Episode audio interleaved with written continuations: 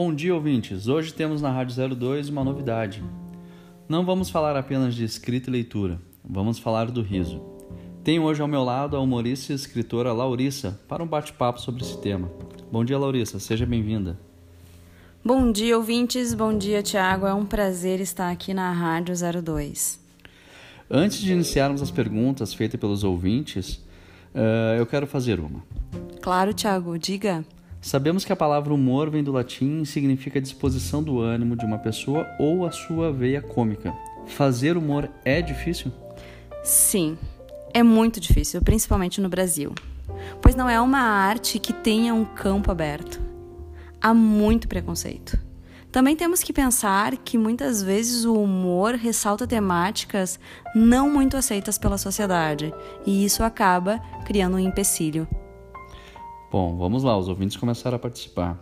Creuza, do Jardim, Euro... do Jardim Europa, pergunta: O humor como gênero textual abrange quatro tipologias textuais: anedota, cartoon, tira e charge. Em quais dessas te enquadra mais e por quê?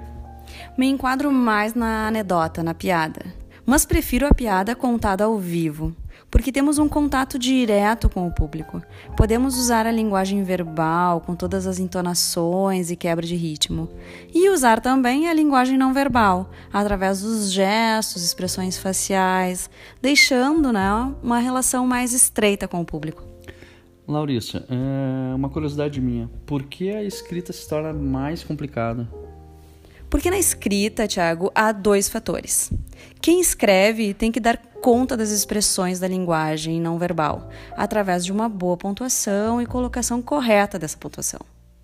Por outro lado, o outro fator, não é? É o leitor, que tem que saber ler. E esse saber ler, ele vem entre aspas. Por quê? Porque ele tem que respeitar a pontuação, lê-la com suas minúcias, pois se não fizer isso, não chegará no riso. Não vai haver a comunicação. Exemplo: não vai ter copa. Não, vai ter Copa. A vírgula muda o sentido de tudo. Mais uma pergunta, então. É do Antoninho lá da Vila Panambé.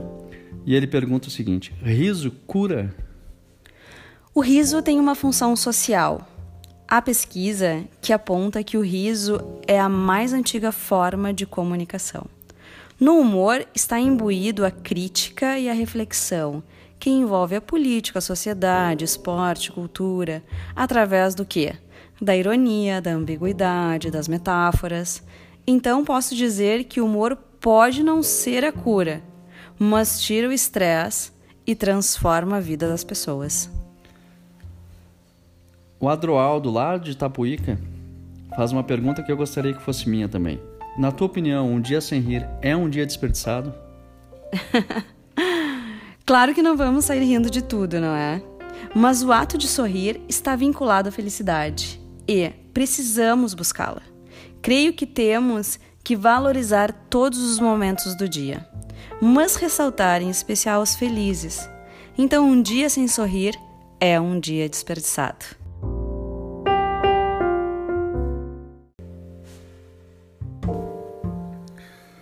Muito bom. Bom, vou agradecer, Laurissa, a sua presença aqui na Rádio 02, aos ouvintes pelas perguntas e assim encerramos mais um programa. Eu que agradeço, Thiago. Foi um prazer estar aqui na Rádio 02.